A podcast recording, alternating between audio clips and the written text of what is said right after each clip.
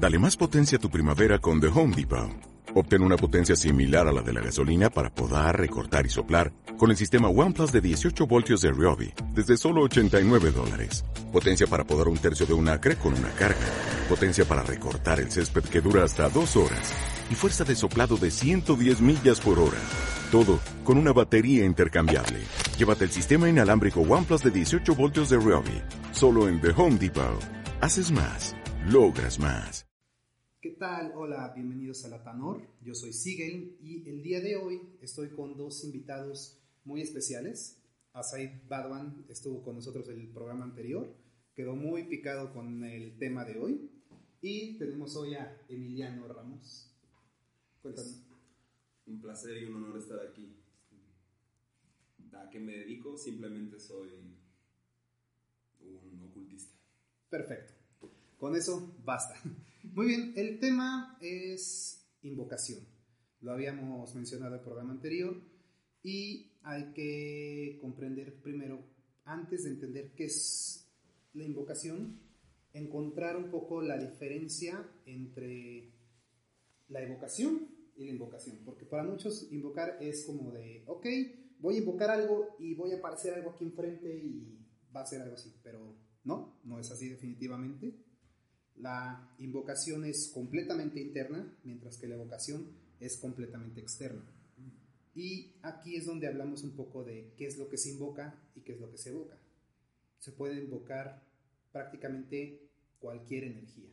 No solamente estamos hablando de que hay una entidad, un fantasma, hay un espíritu, hay un demonio, es lo que voy a estar invocando, no necesariamente. Puedes invocar incluso una, una emoción. Por ejemplo, cuando empiezas a trabajar con el shadow work, con la sombra, puedes invocar cosas que son parte de ti directamente, solamente que no son externas. Y en evocación también es muy parecido a la invocación, solamente que es externo. Entonces, una evocación puede ser una manifestación de energía externa, así de simple, y tú lo vas proyectando hacia un punto y un espacio determinado. Acá me da curiosidad una pregunta respecto a eso.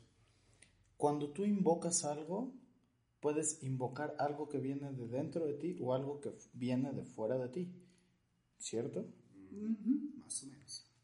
¿Por qué más o menos? Creo que está muy interesante explicar eso. Básicamente, digamos que estás invocando algo que está, que realmente no tienes en ese momento exteriorizado en tu misma personalidad, por así decirlo.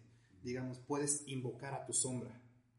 Tu sombra es interna, pero realmente por lo general se maneja mucho en el subconsciente.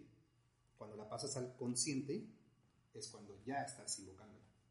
Que es un poco como lo platicamos en el programa pasado. Exactamente. Estábamos hablando un poco de invocación, sin embargo, una, un tipo de invocación como muy interna, como específica, ¿no? Que invocaste algo que ya tenías dentro de ti y en general invocar podríamos decir que se le llama manifestar en el plano exterior. Eh, interior, invocar. Mm. Dijiste invocar. Por eso, invocar, pero al final del día, ah, ya. o sea, tiene que ver con qué es lo que estás proyectando, o sea, conviertes en algo que estás sacando cuando es una invocación, ¿cierto? Exactamente. Pero que se nota que viene de adentro. está sacando, por ejemplo, desde dentro de ti hacia afuera a la sombra y esa manifestación que no la deja dentro, sino que la proyecta hacia afuera, eso es una invocación. Básicamente. Justo eh, leíste una cosa muy interesante en el clavo porque estamos de acuerdo que en la descripción conceptual que le dio al oso, como lo dijo así en pocas palabras, las invocaciones vienen desde adentro y las evocaciones vienen desde afuera. Entonces, lo que pasa ahí es que hay que tener en mente el concepto de la polaridad. Es una dirección. En todo es polar, exacto. Al final del día, la evocación y la invocación son polos opuestos de la misma cosa. Entonces, justo funcionan justo de maneras diferentes, este, depende de qué es lo que estés haciendo y depende de qué y de dónde estés invocando. Es lo que en ciencia llamaríamos un vector. Da igual, o sea, los vectores tienen dirección, magnitud, sentido, pero siguen siendo la misma cosa, vayan de allá para acá o de acá para allá. Exactamente. Y eso perdón, sigue. es parte de los principios herméticos. eh, muy bien, ahora para entender un poco también sobre la invocación, hay que entender un poco qué es un espíritu. Y ahí, cuando queremos hablar de los espíritus, tenemos unas definiciones muy variadas y es casi tan difícil de definirlo como es el mismo concepto de magia. Definir un espíritu depende de a quién le preguntes, cuál va a ser la respuesta que te da. Entonces, vamos a tomar ahorita los varios modelos. Primero que nada, el modelo, por ejemplo, el psicológico. ¿Qué es el espíritu? Son modelos arquetípicos de la mente como tal. Así es como lo ve la psicología. Como lo ve, por ejemplo, el modelo informático. Son fuentes externas de información. También tenemos, por ejemplo, el modelo espiritual, que son entes externos, o el modelo energético, que te dice que todo es energía. Entonces, ¿qué es? Pues es energía, es energía externa. Entonces, es ahí de cómo lo vamos viendo varias definiciones de lo que es un espíritu. Y en mi caso, yo soy practicante de magia de caos, así que, pues, ¿cuál modelo me acomoda mejor? El que me acomode en el momento. Mm. Básicamente, el, mi modelo favorito, debo admitirlo, es el modelo informático. Mm. Es una fuente externa de información y para mí todo es información. Mm. Sabes, es curioso porque en esa parte digo yo un poco de lo que platicábamos en el programa pasado. Al final del día yo no soy una persona docta en la magia. Yo podría decir que soy mago por añadidura por mi forma de ver las cosas respecto a un tema de semántica. Al final del día yo soy un hombre de ciencia y esa es mi única fortaleza. Yo he dado conferencias en la NASA, en un montón de universidades, etc. Y yo me dedico a hacer ciencia. Pero yo creo que la ciencia y la magia, como se entiende, en realidad no están peleadas, sino que son una misma cosa, que tiene que ver con la semántica de lo que acabas de describir. Por ejemplo, para la ciencia, la información externa, para definir estos modelos espirituales, o la energía, en realidad son las mismas cosas. O sea, la información solamente es una forma de entender la, la, la energía. Justamente. Exactamente. El espíritu es todas esas cosas que acaba de decir, siguen pero ninguna al mismo tiempo, por lo que acabas de explicar. Solamente es un tema de semántica, ¿no? Podrías decir que yo soy un mago alquimista porque al final del día yo me dedico a hacer transmutaciones y la alquimia solamente era como le decíamos antes a la química. Va mucho más de Yo justo creo que por tu relación con Dios eres un mago mucho más fuerte de lo que te das cuenta, solo justo como no crees ni siquiera en la magia, no tienes poder sobre la magia. No está diciendo que no creas. No, todo lo contrario. Estoy seguro de que no crees en la magia. Yo creo creer en la magia.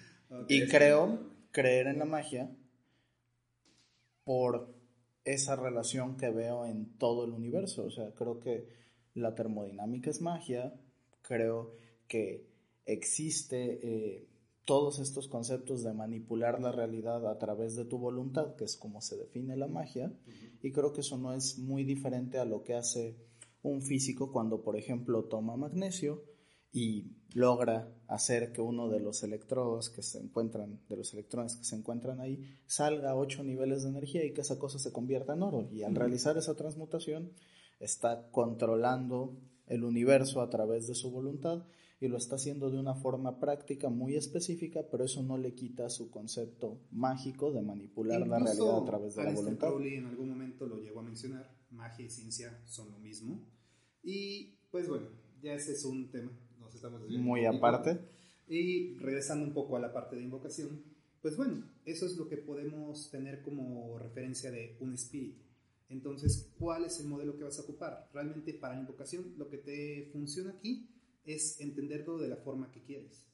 Pero pues hay que empezarlo a trabajar, es lo más importante. Entonces, digamos, Emi, ¿tú qué experiencia tienes en cuanto a invocación? En cuanto a invocación, tengo mucha experiencia accidental y muy poca experiencia consciente. Ok. Eh, yo justo no consciente de la habilidad mágica que tengo, he dejado muchos años que los, las manos invisibles que tenían control sobre mi persona, llámese Ido, Ego o ambos juntos, han usado mi magia para ponerme cosas enfrente que yo no sé por qué me las merecía o por qué tenían que estar enfrente de mí en ese momento pero con el paso del tiempo me he dado cuenta exactamente por qué mi ego manifestó esas cosas, esas invocaciones que hice inconscientemente. Desde que tomé conciencia de ello, muy poca, muy poca experiencia, pero definitivamente he tenido unas invocaciones muy exitosas y muy interesantes. Sí, eso es muy bueno. ¿Tú podrías decir que tienes experiencia invocando? Sí, sí, definitivamente. Y tiene mucho que ver con lo que platicamos el programa pasado. Pero sí, y es algo que en realidad uso en mi día a día, por ejemplo, en mis apariciones en televisión, radio, etcétera. Sí, y es básicamente lo que hablamos, o sea, es una forma de actuación. Cuando te conviertes en un actor, en que básicamente puedes volverte un actor en tu vida, tal cual. Básicamente lo que estás haciendo es invocar, invocas distintas personalidades incluso. Pero aquí vamos a ver, ¿qué es lo que pasa si queremos invocar un arquetipo, una deidad, algo que ya está estipulado? ¿Cómo llegamos a eso para que tengamos una experiencia con invocación que sea completamente voluntaria, no, no accidental, y al mismo tiempo, pues, aunque el control va a ser un tema después, tener control, definitivamente. Entonces, ¿cómo hacemos eso? Es curioso porque, fíjate, en mi opinión, a cómo creo que funcionan las invocaciones, al menos las que creo que yo he realizado desde una perspectiva semántica, por ejemplo, este tema de actuación, etcétera, creo que no puedes invocar, al menos no en la forma en la que yo lo hago, algo que no conoces. Tal vez hay alguna otra forma y es lo que me encanta de la magia y, este concepto semántico filosófico de que te permite aprender cosas diferentes desde diferentes ámbitos, ¿no? Pues, bueno, yo en mi experiencia, cada que voy a trabajar con alguna entidad o cualquier cosa, primero me pongo a investigar. Lo primero es entender académicamente todo lo que haya saber, que saber sobre esa entidad digamos, qué es lo que tiene incluso en cuanto a relación con otras entidades, porque incluso pueden haber equivalentes. Podemos hablar, por ejemplo, de Mercurio, Hermes, y podemos hablar de Tot. Entonces, tenemos, exactamente, o sea, es la misma entidad, es la tiene el mismo equivalente y al mismo tiempo tiene un equivalente astrológico, claro. un astro, que es... Justo al final del día, aunque sean lo mismo, uno ahorita por cómo funciona la posición de los astros y de las estrellas y de un número de cosas, uno hoy en día podría estar evocando, invocando a Hermes y no estar invocando, evocando a, a, Tot. Y es que es ahí, depende un poco mucho del el rostro que estés ocupando de la misma energía o de fuente de información. Claro, los dioses también usan máscaras. Básicamente. Más bien no es como que las usen, más bien los humanos se las ponen es para entenderlo de una mejor forma. interesante. Pero eh, acuérdate siempre que, o sea, si un humano está entendiendo a una entidad, es porque esa entidad quiere que el humano lo entienda. Definitivamente. Entonces, si un humano le está poniendo una máscara a un dios y se está poniendo una máscara a sí mismo, al mismo tiempo es ese dios poniéndole la máscara al, humano y poniéndose la máscara a sí mismo. Es algo que entiendes muy bien cuando entiendes la, cómo funciona la fragmentación de la conciencia a través de las céfiras y las clifas. Ok. Pero podemos entrar a eso otro día. Sí, yo creo que sí, definitivamente. Y pues bueno, cuando estamos tomando como cualquier tipo de rostro de distintos dioses, que a final de cuentas podemos otra vez llegar a lo mismo, son parte de la misma energía completamente. Entonces, es ahí. Sí, que justo era, era mi tema, ¿no? En esa parte de si puedes usar una máscara porque esa entidad te lo está permitiendo, implicaría establecer jerarquías que hay entidades que están en un mm. nivel superior que otras y un poco contradice ese más, concepto de que son lo mismo al final del día. Más que nada aquí el detalle no es tanto, que ¿no? todo viene siendo parte del el universo y el universo tiene una cierta conciencia. Entonces, a final de cuentas, mi voluntad, por ególatra que llega a sonar esto, es la voluntad del universo. Sí, no, al revés, no creo que sea ególatra. Y justo lo que estábamos diciendo es que estamos poniendo nuestra voluntad debajo de la voluntad de estos seres, que es un poco que va en contra de lo que yo pienso y que siempre estoy como considerando, porque tiene que ver como con la conversación que alguna vez tuvimos sobre si esta mesa es Dios, que yo considero que sí, y que Emiliano decía, y llegamos a la conclusión en, en conjunto de que él decía que la mesa es menos que él, y yo decía, no es cierto, porque todos somos lo mismo y dice, al final del día yo puedo hacer magia porque tengo conciencia y la mesa no puede hacer magia porque no tiene conciencia. Entonces, aunque somos parte de lo mismo, yo podría considerarme superior que la mesa. De la misma forma, sería ególatra en el mismo razonamiento no pensar que alguien podría tener una conciencia superior a la que nosotros tenemos. Te cacho, definitivamente te cacho, pero al mismo tiempo analiza justo cómo lo frasé ahorita que lo frasé. Justamente dije, al mismo tiempo que tú te estás poniendo la máscara y le estás poniendo la máscara a Dios, Él se está poniendo Dios la está poniendo una máscara para ti y te está poniendo una máscara a ti al mismo tiempo. Son dos prismas diferentes. de Básicamente son. Eso justo elimina la egolatría de verte como el universo. Porque ahí no es el, el único lente por el cual verlo no es el hecho de que tú eres el universo, sí, sino que lo mismo es El universo para- eres tú, eres del tú, otro lado. Y lo mismo es para él y lo mismo es para él. O sea, Claro. yo soy la fragmentación del universo que me toca a mí, pero tú eres la fragmentación del universo que te toca a ti. Entonces, el mismo respeto que me tengo a mí como Dios de mi universo, lo tengo que tener hacia ti. Como Dios de tu universo. Definitivamente. Y es aquí donde vamos viendo ya como teniendo todas estas máscaras que a final de cuentas sabemos que son parte de una misma energía, pero por eso es que entra mucho también el modelo psicológico. Es como, es un arquetipo que mi mente me dio para empezar a entender esta parte de esta energía. Y digamos que cuando empezamos ya a estudiar a estas energías, que empezamos a obtener información sobre ellas, nos es más fácil empezar a interiorizarlas. Y las puedes, digamos que a final de cuentas, son parte de la conciencia universal. Y esa misma conciencia, tú vas a tratar de conectar con esa misma conciencia. Entonces, digamos que tiene el mismo valor que cualquier cosa física, a pesar de que solamente lo estemos viendo en ese momento como información. Así que hay que empezar a conectar y antes de empezar con invocación debe haber una comulgación. Tienes que empezar a... Pues más o menos, entiendo por qué lo dices, pero Ujú. justo ahí entra toda una cuestión.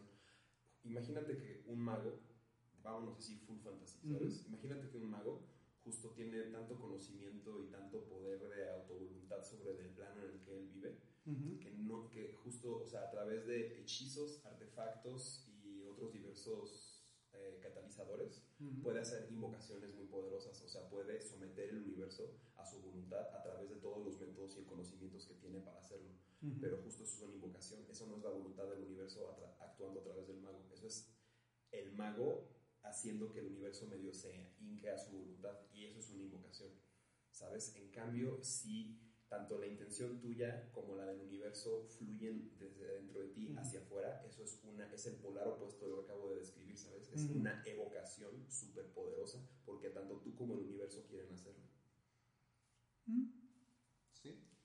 ¿Se me explicó? Sí, sí, te explicas bastante bien. Entonces, pues sí, pero digamos que una forma sencilla en la que tú puedes empezar a entrar a una invocación de algo que estás queriéndolo conocer, pues digamos, no es lo mismo que conozcas a, que leas sobre Said Badwan, el hombre robot en redes sociales, a que y puedes decir, ah, ok, ya lo conozco porque leí todo esto sobre él. No es toda la información que hay, hay disponible sobre esto. Sí, sí, Esa, esa es a lo que yo me quiero referir. Entonces, cuando te paras, te sientes con él, empiezas a platicar, eso ya es muy distinto. Sí, claro, por supuesto. Es muy importante justo lo que acabas de decir, porque justo, imagínate que Said Badwan es un dios, ¿no? Y hay dos personas allá afuera, no necesitan un nombre, que tienen justo por lo del hombre robot y por Facebook y por varias cosas, etc., una idea de quién es Said Badwan. Entonces ellos tienen ya una fragmentación de Said Badwan en su fragmentación del universo, ¿sabes? Aunque Said Badwan esté aquí enfrente de nosotros y Said Badwan sea una cosa completamente diferente.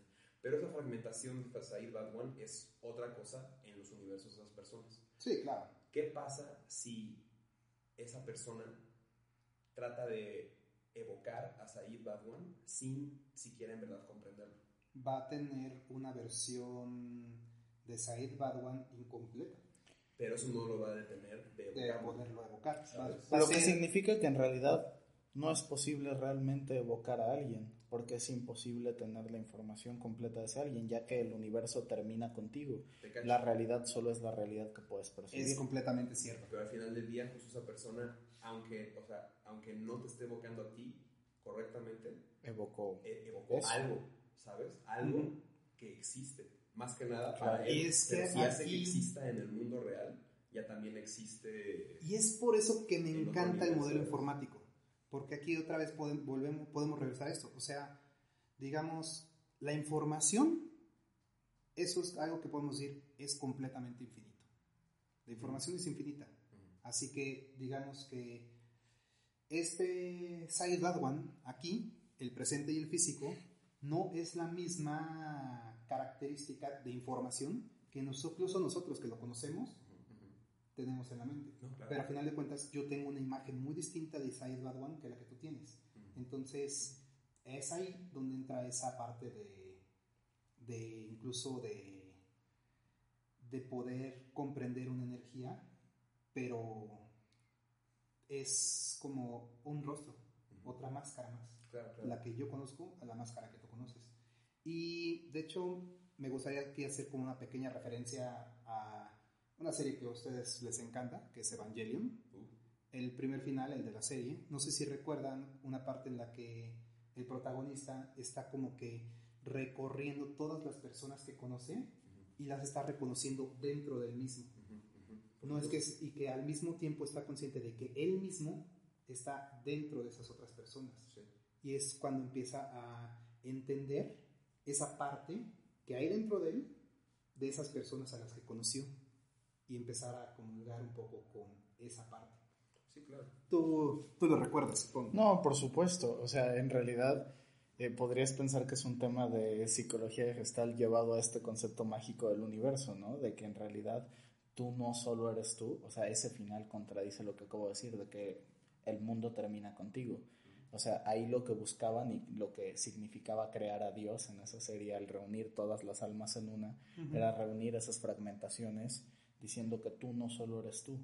Said no solo es en el modelo informático la información que yo tengo de Said Badwan, sino la que tú tienes y la que tiene Emiliano y la que tienen todas las otras personas que me conocen por algún otro motivo. Y ese sería el Said completo del universo que yo nunca voy a poder conocer. O quién sabe, ¿no? Pero al menos en esta realidad, como son las cosas ahora, etcétera, yo no voy a poder conocer ese Said. Y ese Said es curioso porque aún en ese concepto de Dios en Evangelion, que me parece muy curioso cómo lo aborda el autor, Dios sigue teniendo egos independientes separados. Mientras todas las almas están reunidas, solamente que esos egos han unido esa fragmentación del universo. Y es curioso, yo me imaginaba a Dios tal vez con un solo ego o con ninguno, es algo, es algo muy interesante, ¿no? Digo, al final del día es una serie, no, no podemos decir que sea la verdad absoluta, pero definitivamente que es lo que me gusta, te hace pensar en conceptos nuevos, que te hacen enfrentar ideas y eso te puede hacer llegar a nueva información y a nuevo conocimiento, ¿no? Exactamente. Entonces, ven, ese es un poco el por qué, cuando yo, yo invoco, más que nada, estoy... Me, trato de interiorizar la entidad lo más posible y verla desde distintos ángulos. Digamos, cómo lo veían distintas, distintas civilizaciones, cómo lo vemos actualmente, qué importancia tiene incluso ahora, con toda la... Estamos en la época, de la, era de la información, entonces tenemos mucha información disponible y tiene otro rostro más. Entonces, por ejemplo, una entidad, pongámoslo así, Lucifer digamos, podemos verla de distintas formas y son completamente contrastantes. Digamos, no es lo misma, el mismo rostro que alguien que practique, por ejemplo, el satanismo lavellano, le, el rostro que le va a dar, que alguien que lo va a ver como alguien, como el adversario. Yo, yo tengo esta duda porque soy ignorante en el tema pero lo que había entendido, lo que alguna vez me habías contado es que estos practicantes del satanismo lavellano no consideran que exista un satán o un lucifer o un algo así, ¿no? No lo manejan Son ateos en realidad. Ajá, manejan mucho una cierta forma como de ateísmo, por así decirlo. Sin embargo... Yo diría que manejan más bien justo el concepto polar del hermetismo en el que te das cuenta de que Dios y diablo no son dos cosas separadas. Sino, que es una polar. La misma cosa ni siquiera, para ese punto ya no es ni siquiera polos opuestos, ¿sabes? Sino simplemente graduaciones diferentes. Identificamos como los polos opuestos de la cosa, solo graduaciones diferentes de las cuales estamos conscientes, pero hay muchas más y más amplias, ¿sabes? Por ejemplo, del, del tema hermético es, es la única ideología que yo no puedo compartir. O sea, yo no creo que las cosas sean blancas y negras creo que todo es una escala de grises con todo el trayecto que hay en medio. Es, la, es la polarización nuevamente, o sea, ¿a qué grado de polarización estás de la misma cosa? Porque justo, o sea, así como, porque, así como hay una polarización, lo de las polarizaciones funciona muy interesante justo cuando estudias a los gnósticos. ¿Sabes? O sea, Zeus Hades es una, es, una, es una polarización que existe en el credo gnóstico en muchos aspectos, ¿sabes? El que más me gusta a mí justo es el hecho pre-Perséfone de Hades, en el que Zeus se la pasa por todos lados esparciendo su semilla con ninfas, este, driadas, mujeres, lo que se encuentre, mientras que a Hades no le interesa absolutamente nada, nada, nada, nada, eso. Esa es una polaridad, una polaridad que existe, ¿sabes? En, en el pedo gnóstico, pero al mismo tiempo Zeus es parte de la, de la polaridad Zeus era, ¿sabes? Justo Zeus está obsesionado con las cosas súper chiquitas y con los humanos, Era no lo entiende y Era está metida más con seres más complicados de muchos ojos y muchos tentáculos, ¿sabes? Eh, y esa es otra polaridad que existe en el gnosticismo. O sea, la cosa con lo, que tú no estás asimilando con la onda de la polaridad es que el concepto polar del hermetismo no está hablando de una polaridad, está hablando de todas las polaridades posibles que puede haber dado un factor y dado otro factor. Justo, ¿cuál dirías tú que es? O sea, pero si consideras que son polaridades, digo, un poco, y tal vez no lo estoy entendiendo porque lo veo desde una perspectiva muy tipo científica. ¿Hay o no hay uno o cero? O sea, para mí una polaridad indica, o sea, como en el campo electromagnético, ¿no? No. Tienes, tienes un campo, otro, pero aún en el campo electromagnético, y por eso me voy a esa perspectiva, ¿no?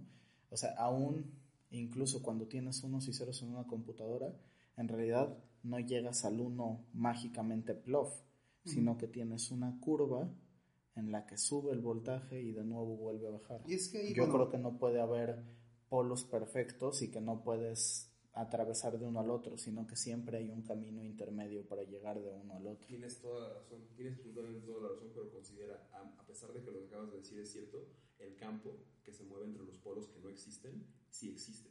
Mm. ¿Sí me explico? ¿Por qué no existirían los polos? Pues tú fuiste el que lo dijo. Que los polos perfectos de los conceptos que estás tratando de englobar con el campo no existen en verdad.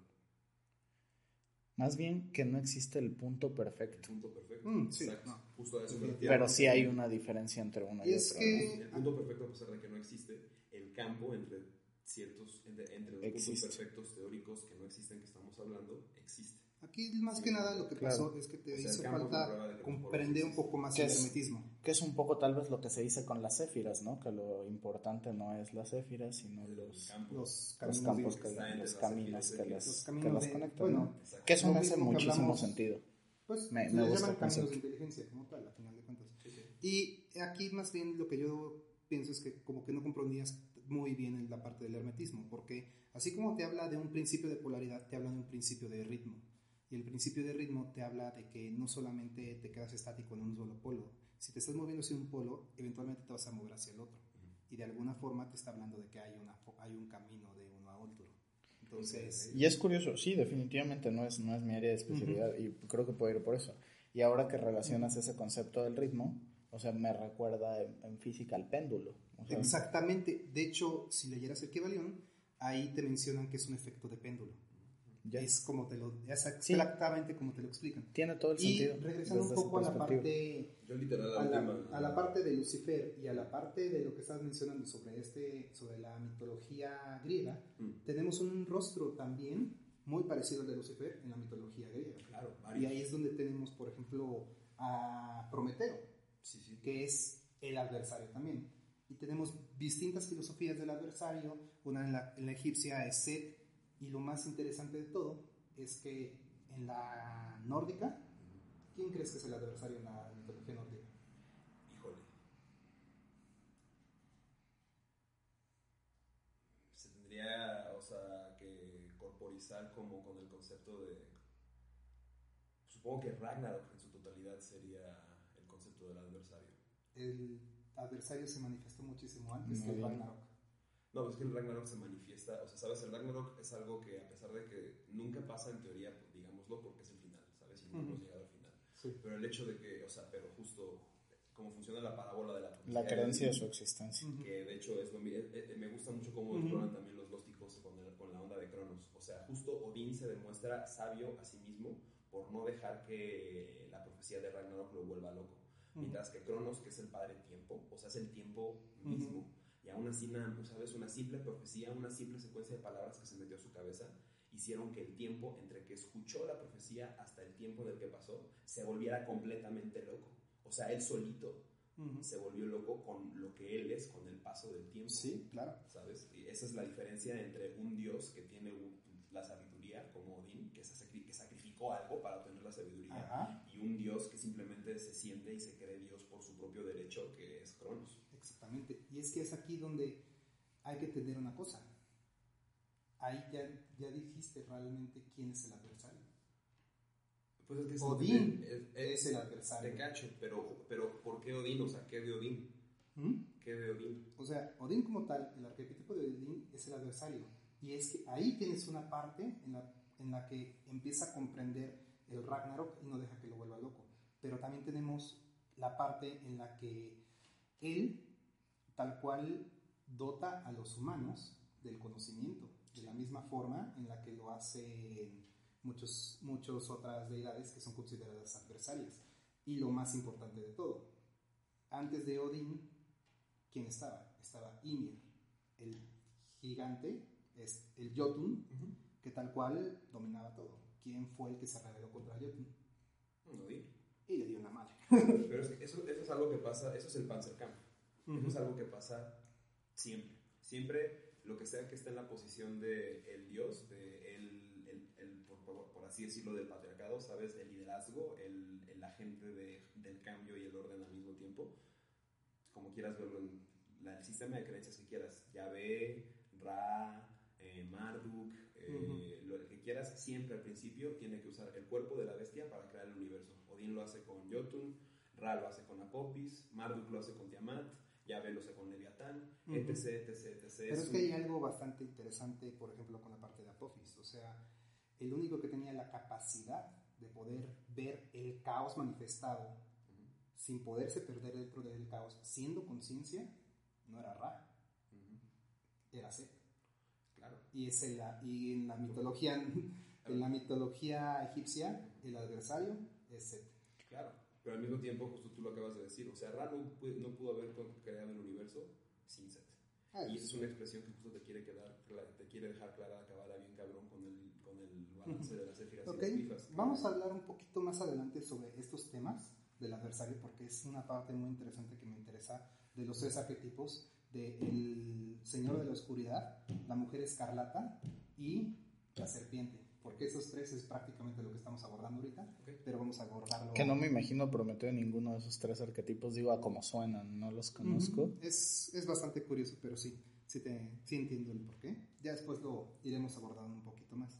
Pero entonces... Pero el... más para, como para englobarlo de Lucifer, o, sea, justo y en cuanto a las diferentes perspectivas del adversario, porque nada más rapidísimo, ahí en el Ragnarok hay una expresión muy clara del adversario en lo que es la lucha de Thor contra Fenrir, porque justo, o sea, él eh, es una expresión muy clara del adversario, Thor no queriendo abrazar su destino, a pesar de que justo la, el aprendizaje de Odín está en que tenemos que abrazar nuestro destino, no importa qué ¿Thor con Fenrir? Sí es, Tyr, ¿no? Mm, y se me va, el pedo, no, es ¿cuál es la bestia? Porque Thor pelea, o sea, Thor muere en el Ragnarok. Ajá, pero él no, digamos, Tyr se enfrenta a Fenrir y Thor se enfrenta a Jormungandr, que es la serpiente del Midgard. Ah, claro, claro. Es que ahí se confunde toda una onda, porque justo como Ragnarok pasa nunca y está pasando al mismo tiempo, tanto Thor como Odín pelean contra Jormungandr al mismo tiempo de una manera muy loca. Pero ahora, pero el, justo la onda es que el adversario en verdad solo se manifiesta como el adversario dependiendo de tu percepción relativa, ¿sabes? Tú puedes percibir relativamente algo como el adversario cuando en verdad está tratando de ayudar, como es el caso de Lucifer. Y es que es aquí donde vamos viendo la inmensa cantidad de rostros que se le van poniendo distintos tipos de arquetipos. Claro. Ahora les digo arquetipos ahora. Está bien. Es que a final de cuentas me voy moviendo entre cada uno de los modelos. Mm, arquetipos es un nombre muy bueno para ello. Para empezar, para entenderlos de la mejor forma posible. Y entonces, ya cuando empiezas a comprender cada uno de esos arquetipos, es cuando empiezas a ver cuál es, cómo es la forma en la que tú vas a abordarlo y cómo es la forma en la que tú vas a interiorizarlo al punto de que en este momento ya no eres la persona que eres, sino eres esa, ese arquetipo. Lo dejas ser tú mismo. Entonces, esa es la forma en la que se tiene que hacer. Y ahora vamos a abordar un poquito el cómo. Hay montones de métodos. Muchos son meditativos, supongo que son los que has más que nada tú practicado. Según yo, son los más meditativos. El tuyo, pues, supongo, ¿puedes hablarnos un poco más del tuyo? De cuál es tu método para tomar cada una de estas, de estos, de estas personalidades extras que llegas a, a, de que llegas a sacar desde adentro. Lo mío es una disociación completa inicialmente. Eh, no sé incluso si dicho de esa forma pueda considerarse en realidad una invocación, porque cuando hablábamos el capítulo pasado de que invoqué mi sombra sin darme cuenta, etcétera, que es generalmente como las personas suelen enfrentar, sobre todo si no hay un conocimiento mágico, este tema de las invocaciones, definitivamente, y dado lo que describíamos de los vectores al principio de este capítulo, eso fue una invocación, porque venía de dentro de mí hacia afuera. Eh, podríamos decir que estos personajes que he creado, y me pregunto, y aquí más bien me gustaría escuchar tu opinión, ¿son invocaciones? Si yo los he creado, tal vez pareciera que de una fuente externa y los he implementado. Básicamente creaste el modelo informático de algo. De algo que no existía. Eso, está, eso fue todavía más intenso, porque no tomaste un arquetipo que ya estuviera. Creaste tú ese arquetipo, juntaste la información y, después lo manifesté a través de mí. Exactamente. Creaste una forma de pensamiento que no la exteriorizas de forma como una evocación. Esa forma de pensamiento la manifiestas en una invocación. Le das las cualidades, la vas armando y dices, esto es lo que quiero, esto es lo que estoy creando, lo moldeas y después luego lo invocas. Eso es, eso es algo bastante interesante. Así que sí, definitivamente es una invocación. Que yo un poco lo veo y como el mismo ejemplo que usábamos de las máscaras en el capítulo pasado, ¿no? De como cuando Link en, en Majora's Mask toma una máscara y se la pone y aunque lo transforma por completo, en realidad se la pone a su propia conciencia para ganar un set de habilidades que le permiten resolver un problema en cuestión, que es exactamente lo que yo hago. Yo durante mi vida me he tenido que enfrentar a diversos problemas que considero me superan y que mi set de habilidades actuales no me sirve para resolverlo. Entonces creo este set informático externo que tiene esas habilidades y lo interiorizo y lo manifiesto a través de mí. es muy interesante. Y eso lo hago todo desde un proceso consciente. O sea, en ningún momento ese ser pasa por mi inconsciente. Quiere decir que cuando me quito la máscara, en cuando lo hago de esa forma, ese ser puede, por así decirlo, desaparecer. Y es curioso, porque es muy diferente a lo que ocurrió cuando hice la invocación de mi sombra, que mientras mi sombra estuvo haciendo un montón de cosas, etcétera, cuando ese proceso terminó, esos dos entes comulgaron y se fusionaron en uno nuevo y que desde entonces no ha habido vuelta atrás. Posiblemente en algún momento, ¿por qué lo consideras pesado? Me da curiosidad. Porque justo como tú lo acabas de decir, o sea, te tienes que dar cuenta, tienes que plantearte que esas cosas que estás invocando, no porque tú las dejes de ver, dejan de existir. Sí, claro. Ambas ahorita están existiendo y ejerciendo su mano invisible de alguna manera sobre tu vida. Y si se fusionaron y no las has visto desde entonces, ese ya es un ente nuevo con el que vas a tener que lidiar de una manera muy pesada. ¿Por qué de una manera muy pesada? ¿Qué te pues, refieres con Piensa qué, simboliza ese ente, o sea, que es la combinación de qué de tu sombra y, de, qué otra cosa. En mi opinión, es que aquí más Digo, no puedo saberlo, o sea, puedo entenderlo desde una perspectiva. Si lo describiera desde psicología, yo tuve un trastorno de disociación de la personalidad que podríamos debatir si fue autoinducido o no, en el que yo en un viaje me convertí en otra persona. Y esa otra persona sabía de la existencia de la persona anterior que era Said, llamémoslo así, y esa persona nueva llamémosla León. Pero León reprimía a Said, porque a León le daba miedo a Said, lo odiaba, no lo quería ver como su origen, etc. Era una persona muy diferente a Said.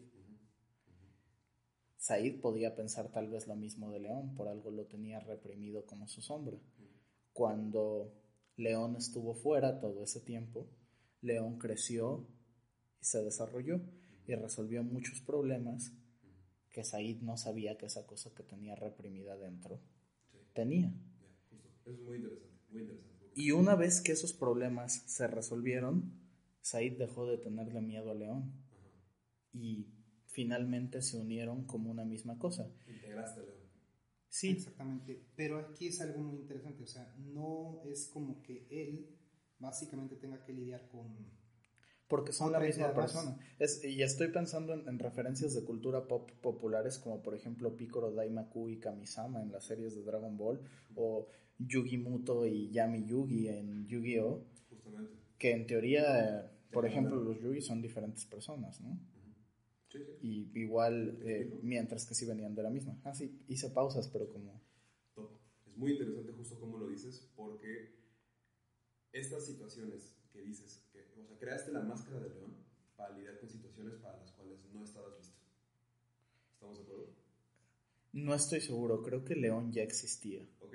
A él no lo cree como diría que creó otra, pero... Tú, no creas ni madres, todo lo que estamos hablando ya existe y tú nada más lo evocas o lo invocas. Pero... Me hace sentido, definitivamente. A León justo para lidiar, o sea, porque tú, tú eras el que estaba consciente de que tenías que lidiar con situaciones para las cuales no estabas listo.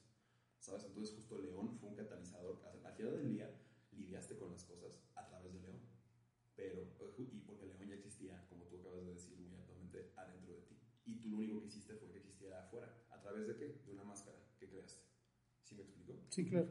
Las, justo, necesitabas, la creación de León fue porque necesitabas ciertas herramientas a tu consideración, ¿sabes? A tu consideración. Necesitabas ciertas herramientas que no poseías en ese momento, pero que León sí. ¿Sí me, ¿sí me explico? Puede ser. En mi viaje yo no tenía idea de que podía ser eso o de que fuera así. León no se manifestó, no llegó a existir o no se invocó de una forma consciente, como considero que puedo hacerlo ahora. Después de haber hecho eso una primera vez, ahora es algo que puedo hacer de forma voluntaria. Pero cuando pasó, las cualidades que tú considerabas que tenía León, tú considerabas que tú no las tenías. Entonces no pudieron haber venido esas cualidades dentro de ti. Vinieron de fuera tú construiste a León con cualidades que tú experimentaste, según tú, no en el mundo interior, sino en el mundo exterior. Porque si hubieras, las hubieras experimentado en el mundo interior, entonces las pudiste haber utilizado tú sin problemas, sin usar a León como. Aquí es un poco la parte en la que, es algo de hecho que hablamos el programa pasado, que habla mucho sobre la forma en la que eh, tal cual no es tan externo como parecería ahí León, sino que más León habilidades. Eso es justo a lo que quería llegar. Pero ahí hay un gran detalle. O sea, también mucho de lo que había en León es parte de lo que Said había reprimido durante, desde su infancia. O sea, en realidad sí estaba en mí. Sí, exacto. Es un poco a lo que voy. Mira, topa lo que, lo que te voy a explicar. Cómo funcionan los arquetipos, que justo es mi nombre favorito para ello, yo les digo de cariño ARCS, es uno cree cuando se encuentra, cuando se ve enfrentado por, por primera vez con el concepto de los arquetipos, que de alguna manera, por lo que le resuena a esa persona en ese momento, uno cabe en un arquetipo o en otro arquetipo y que las personas son así como que tal arquetipo y el arquetipo Lo, el los arquetipos, los 22 arquetipos que se conocen comúnmente, este, son expresiones de, o sea, ¿cómo decirlo? Así como el cuerpo físico tiene órganos, hígado, riñón, páncreas, etc. Los arquetipos son como los órganos del psique. Y por ende, todos los tenemos, si tenemos psique, los tenemos a todos. Y depende de nuestra fuerza consciente cuáles usamos y cuáles no usamos. Si somos personas dominadas por el ego o por el id o por una combinación de ambos, los arquetipos medios empiezan a usar solos dependiendo de la situación de vida en la que te encuentres. Si tú estás en una situación de vida en la que tienes que hacer una combinación de, de hermit o del ermitaño y del hierofante al mismo tiempo, tu subconsciente slash id va a encontrar la forma de hacerlo si tú no estás consciente de lo que está pasando. ¿Sabes? La gente hace esto todo el tiempo sin siquiera saber que lo está haciendo porque no está consciente de la nomenclatura, etc. Pero así es como funciona. Sí, y que podría haber diferentes. Por ejemplo, en la teoría psicológica clásica, eh, se compara la psique con una piedra y que esa piedra está hecha de diferentes minerales y que todos tenemos, por ejemplo, todos los problemas mentales en una cierta proporción y diferencia y que conscientemente puede controlarse cuáles se manifiestan y cuáles no, pero que en realidad todos tenemos todas. Es exactamente lo mismo dicho de otra forma semántica. Le podemos llamar hierofante o le podemos, podemos regresar a los principios herméticos nuevamente, o sea, como es arriba, es abajo. o sea, tienes todo un, un microcosmos interno del cual tú puedes sacar o meter. Exactamente, pero hay un macrocosmos, a final de cuentas. Entonces, pues sí, es algo que hay. Entra el, hablando también de los principios herméticos, entra el all is mindful, en el que todo es mental. Si nosotros tenemos psique y los órganos de, del psique son una cosa que podemos aceptar como cierta, entonces, y el universo es mental, el universo juego también tiene psique y se expresa a través de los arquetipos. Entonces, justo si uno está usando arquetipos que según experimentó por el mundo exterior, sabes a dónde estoy yendo, ¿no? Al mismo, pues, el mundo exterior al mismo tiempo eres tú. Entonces, justo estás combinando los arquetipos que tú estás viendo del universo con los que tienes que usar, o sea, los de afuera con los de adentro para tú crear la y es aquí algo bastante interesante. ¿Qué se puede invocar? Cualquier arquetipo. Incluso si quisieras invocar a Box Bunny, una caricatura, sí, sí. algo sigue siendo un arquetipo, sí, sigue siendo información, sigue siendo algo externo que es, por ejemplo, los niños lo hacen todo el tiempo, ¿no? Y le llaman jugar. Exactamente, a final de cuentas muchos lo hacen. yo, soy el Power Ranger rojo. Exactamente. Durante cinco segundos. Lo son y lo interiorizan. Y es que es algo muy interesante porque los niños tienen una capacidad de hacer magia muy, muy... Porque no han sufrido bloqueos y barreras tantas a lo largo de su vida. Básicamente. Y es aquí donde quiero ya un poco regresar a los métodos para invocación. Y es curioso, estaría bueno que en otro programa hablemos de cuáles son esos bloqueos y barreras, porque no me los logro imaginar. Em, si quieren, en el siguiente programa lo tratamos, sensor psíquico. Perfecto. Antes de abordar evocación, trabajamos con sensor psíquico. Porque me encanta, o sea, cómo toda esta... Eh, sabiduría antigua, o sea, se, se puede aterrizar a conceptos muy específicos hoy día que tal vez no, no se está relegando, ¿no? Sería como olvidarnos de una gran parte de la sabiduría que acumuló la humanidad. Muy bien, entonces vamos ahora a los métodos otra vez. Entonces tu forma de invocación simplemente fue disociarte, fue tal cual empezaste a verte a ti mismo como esa otra parte. Y eso sería, suena bastante sencillo de hacer, pero realmente cuántas personas pueden realmente hacerlo. Ese es el detalle. En teoría, todos deberíamos de tener la capacidad de hacerlo. Yo estoy seguro que y lo hacen y lo hacen inconscientemente, pero el hacerlo consciente es donde está la clave. A mí me gusta mucho este método, lo voy a compartir, que es habla de tercera, segunda y primera persona. Es primero escribo algo sobre la entidad, sobre qué es lo que pienso y bueno, sobre algo lo que hizo la entidad, ¿no? Es como de, ok, tú eres Odín, padre de todo, bueno, no lo escribes como tú, pero él es Odín, empezamos con la tercera persona, padre de todo, él es el que tiene los dos cuervos, Junin y Munin, memoria y conciencia, y al final de cuentas, después paso a la segunda persona, es tú eres Odín, padre de todo, que tiene los cuervos, Junin y Munin. Puede ser, puede ser tan largo como quieras, mientras sigas hablando de esa entidad, de ese arquetipo. Y al final cuando llegas a la primera persona, tienes que interiorizarlo. Es como de yo soy Odín y lo más importante de todo, que es la clave para todo tipo de proceso mágico, creértelo. Es mente. Y te lo tienes que creer. y cuando te lo crees y cuando lo tienes, es cuando realmente llegas a interiorizar tanto a ese arquetipo que te vuelves él.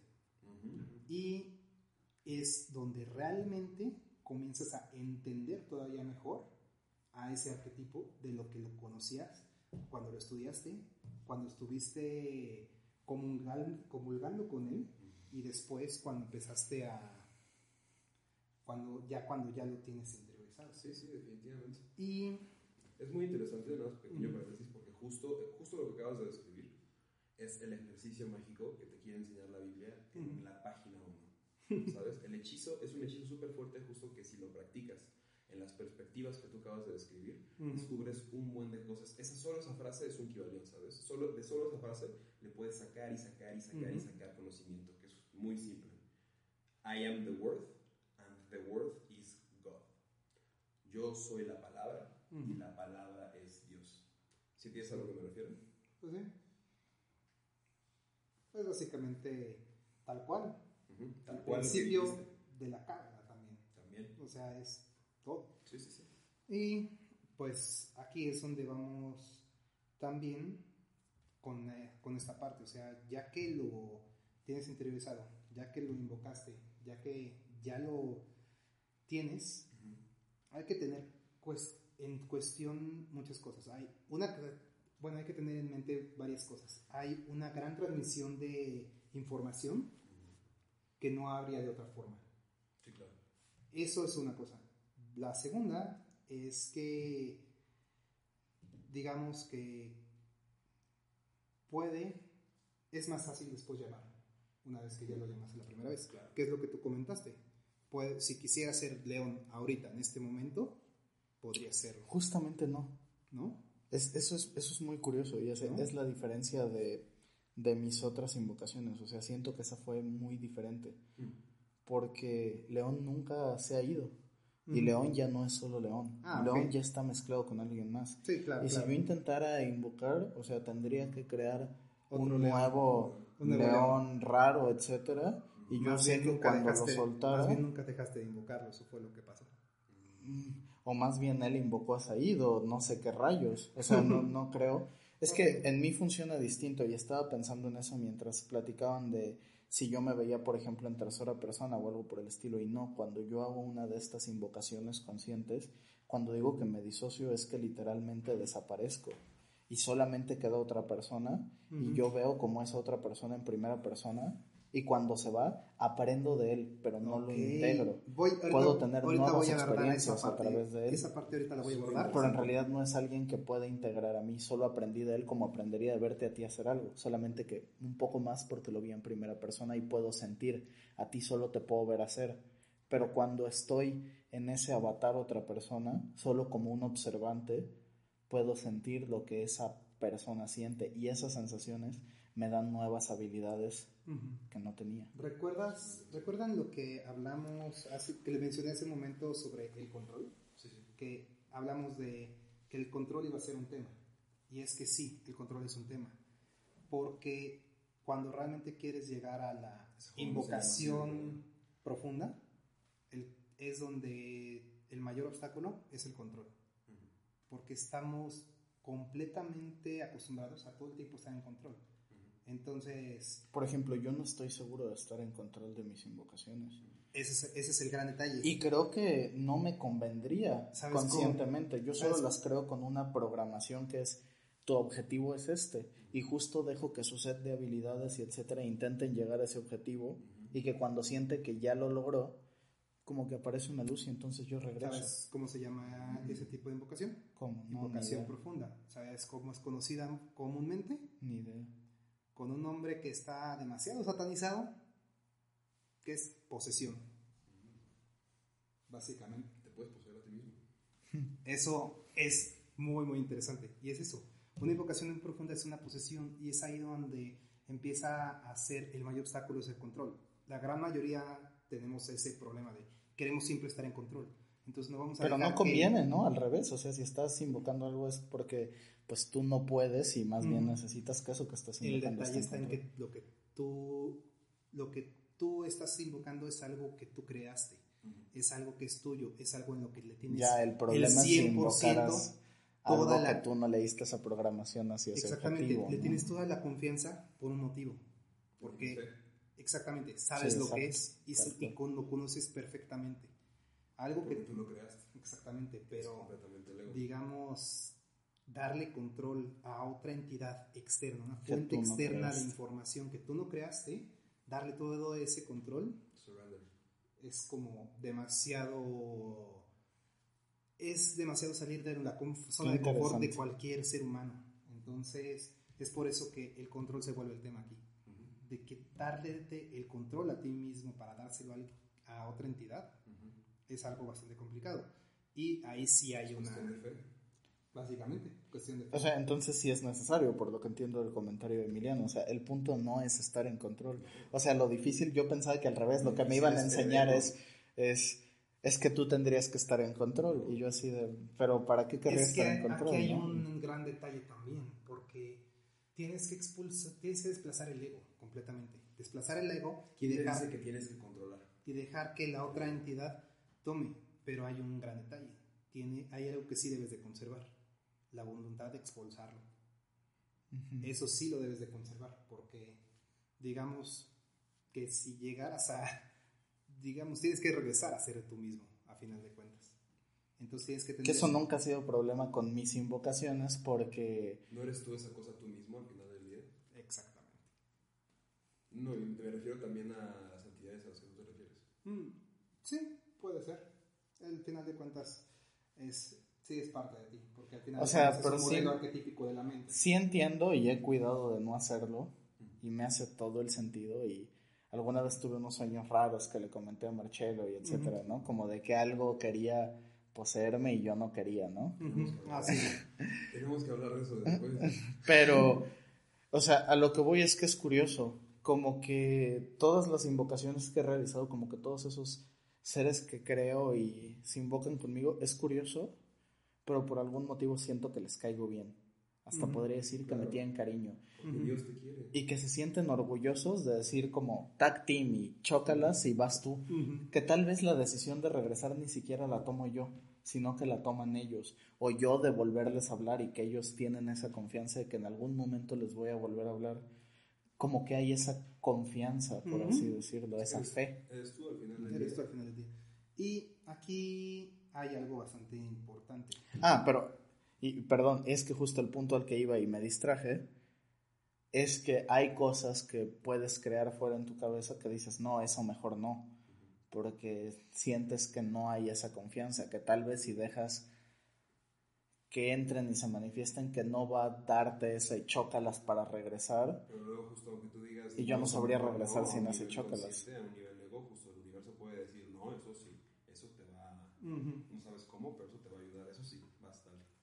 Exacto, ¿no? Entonces sí. Y ahí sería un tema de miedo, ¿no? Pero en realidad, pues lo que, un poco lo que entiendo de tu filosofía es tú experimenta el universo y su voluntad y deja de tenerle miedo. Ya que, aunque yo sí soy un poquito más como de, tienes que tener por lo menos esa voluntad de, de expulsarlo.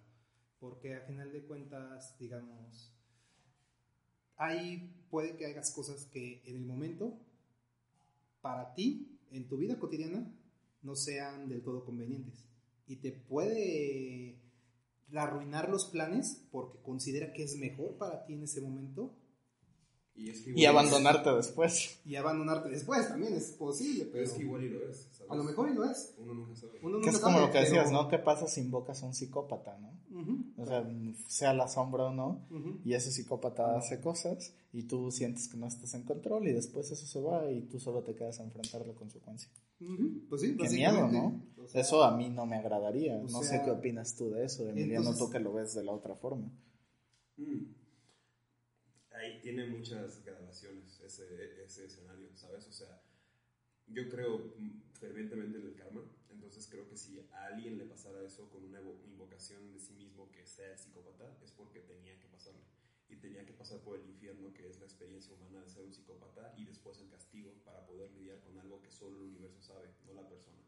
Y si la persona tiene la perspectiva adecuada, esa misma persona puede ver el hecho de haber actuado como un psicópata y luego el hecho de haber pasado el tiempo en la cárcel viviendo con la culpa de haber sido un psicópata, a su vez le puede dar el conocimiento, el aprendizaje de volverse un maestro, un sabio, de alguien que le dé algo. De sacar eso de sí mismo, ¿no? Tal vez tenía que experienciar. bueno, ahí el tema es que en teoría no podrías desear que eso pase por más que haga aprender a alguien porque va a afectar a alguien más. Exactamente. Pero a final de cuentas, regresa, y yo no podría lidiar regresa lo mismo de él. O sea, es, ok, karma, esa persona tenía que pasar por lo que yo le provoqué en esa posesión. Exacto. Pero, pero siento que tal vez es, tal vez soy muy kantiano en ese aspecto filosófico de que yo creo que sí hay bien y mal y que sí deberíamos alejarnos del mal. Aquí hay un gran, aquí hay una gran cantidad de opiniones que pues sí son como bastantes contrastantes. En mi opinión, completamente, digamos que yo no creo en un plan perfecto. Yo creo en que yo voy forjando mi propio destino y que a final de cuentas pues voy ejerciendo mi voluntad como yo quiero que se vaya ejerciendo. es, que, es que es bien curioso y lo acabo de notar, o sea, porque aquí tenemos sentadas a personas, a tres personas que piensan de forma muy diferente. Emiliano cree en un plan perfecto, yo creo en un plan imperfecto y tú crees que tú generas tu destino. O sea, yo creo que el destino del universo estaba establecido desde el momento en el que explotó y las moléculas comenzaron a moverse. Deja tu moléculas, átomos, quarks, cuerdas.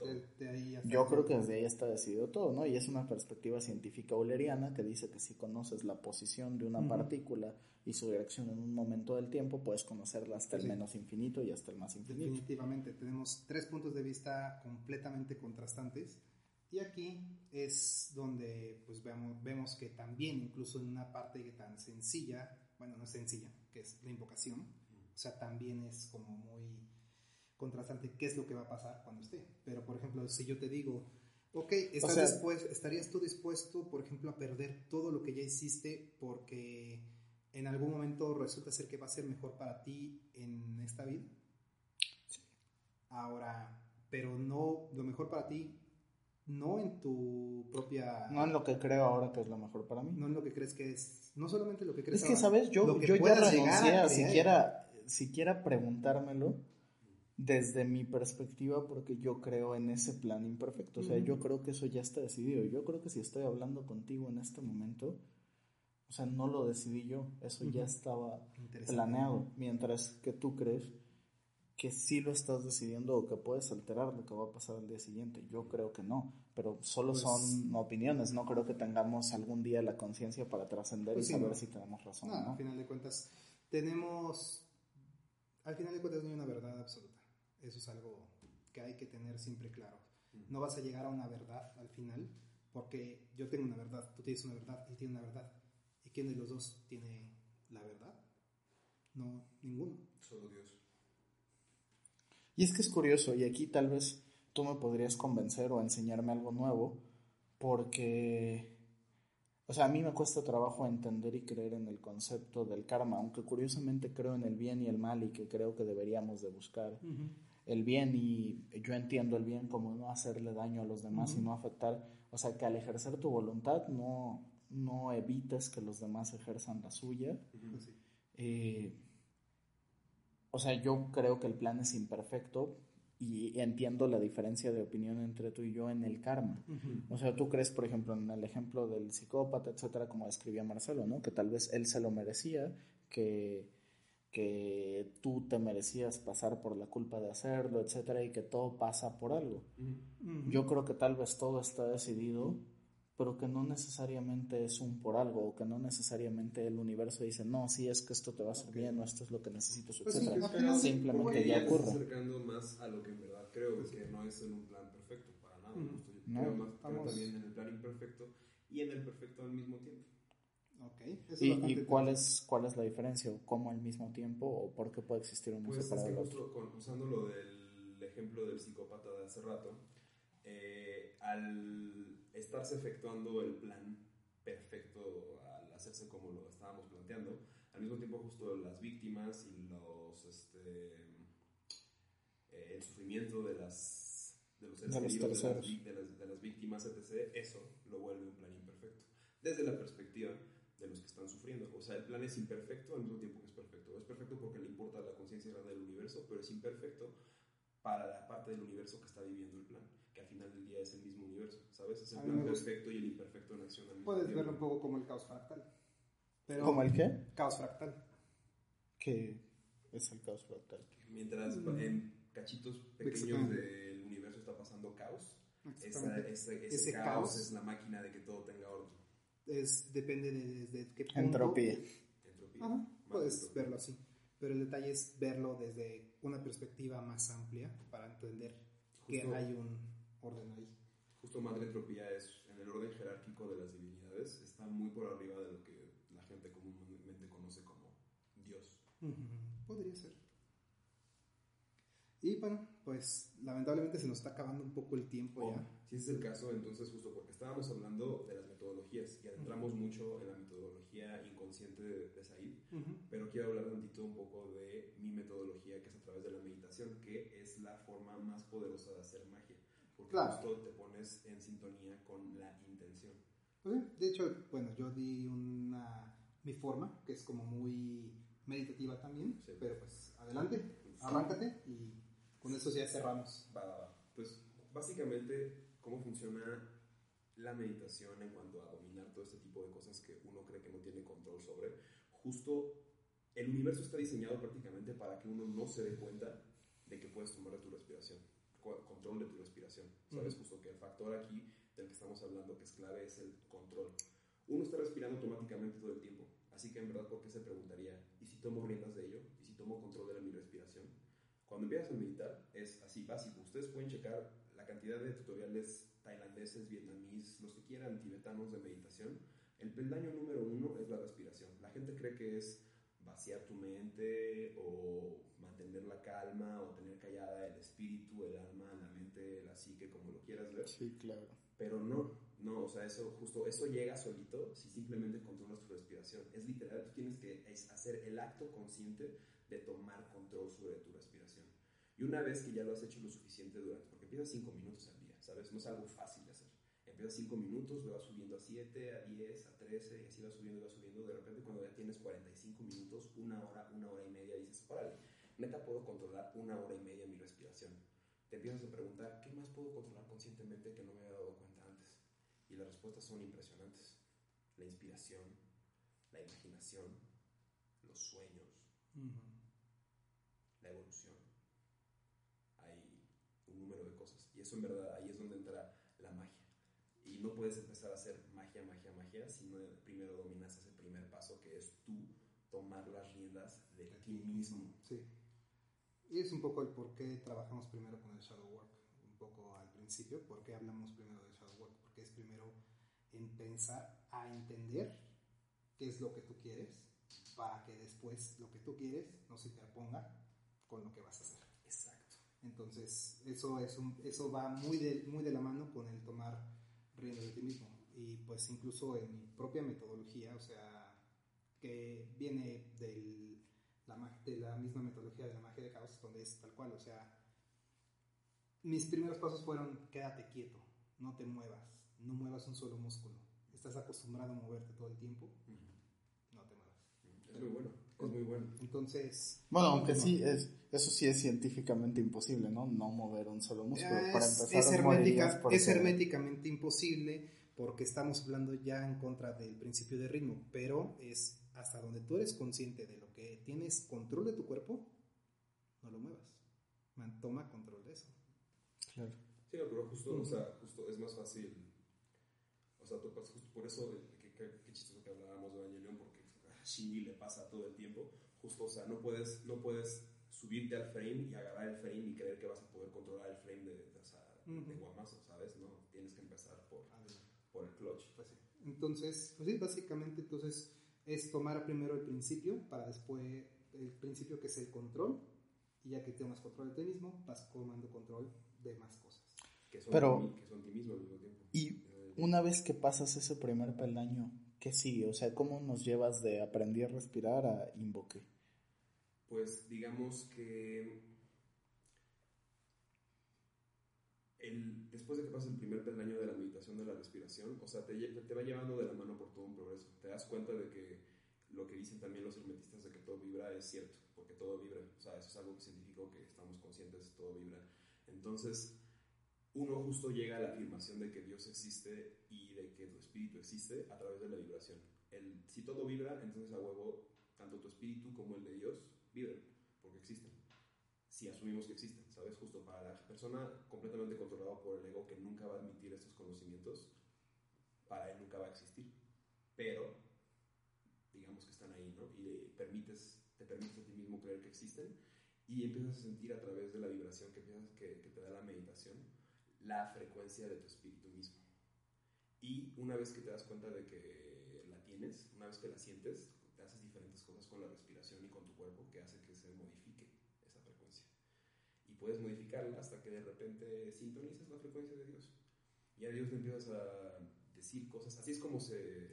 Entonces tu proceso de invocación siempre es con Dios. Siempre es ah, con la intención, ¿sabes? Con lo que yo considero que es la intención del universo, porque es, es solo otra entidad del, de, de, Dios que existe, ¿sabes? Hay una parte de Dios que es la nada, hay una parte de Dios que es la luz, hay una parte de Dios que es la intención. ¿Qué es la intención? O sea, es lo que quiere ayudar a todos. Es, es la vertiente de, de conciencia del universo en la que están ahorita Cristo y los 88 Budas. Es de hecho bastante, es de hecho bastante parecido a lo que yo manejo, porque tú es, todo es a través de Dios, yo para mí es todo es a través del caos. Pues Pero es que, es como mi, es la visión que yo tengo de Dios. Como, la, la, máquina primordial que ves del universo es el, caos. Y es, es, cierto, pero justo yo a la máquina primordial del universo a la que le estoy pidiendo ayuda es a la que ayuda. ¿Sabes? A que su trip es ayudar. Entonces no importa si yo quiero estar haciendo magia negra o magia azul o magia morada, le estoy pidiendo una fuente del universo que pueda hacer todas las magias que me ayude a hacer la magia. Excelente. Pues bueno, con esto ya cerramos el capítulo de hoy y no cerramos el tema definitivamente. Vamos a seguirlo, vamos a seguirlo abordando un poco. Entonces, pues bueno, vamos a tratar yo creo que sí, el siguiente, el siguiente va a ser... Tendría que ser evocación, ¿no? Evocación. Para cerrar esto y nos vamos a, las, a las barreras de las que platicábamos, ¿no? Eh, yo creo que vamos a tener que esperar un poquito con el sensor psíquico, pero sí, lo vamos a abordar, no Primero habías dicho que el próximo programa, pero... Sí, lo sé, lo sé. No, mejor hay, mejor hay que llevar un día documental, ya viendo, ya viendo cómo hemos progresado con, este, con esto y pues hay, queda, hay cosas que todavía no quedaron cerradas para este tema, todavía no, yo siento que no lo terminamos y vamos a terminar en el siguiente programa. ¿Qué les parece? Perfecto. Muchísimas gracias por estar aquí con nosotros y les, les deseamos un excelente día. Gracias, gracias, gracias.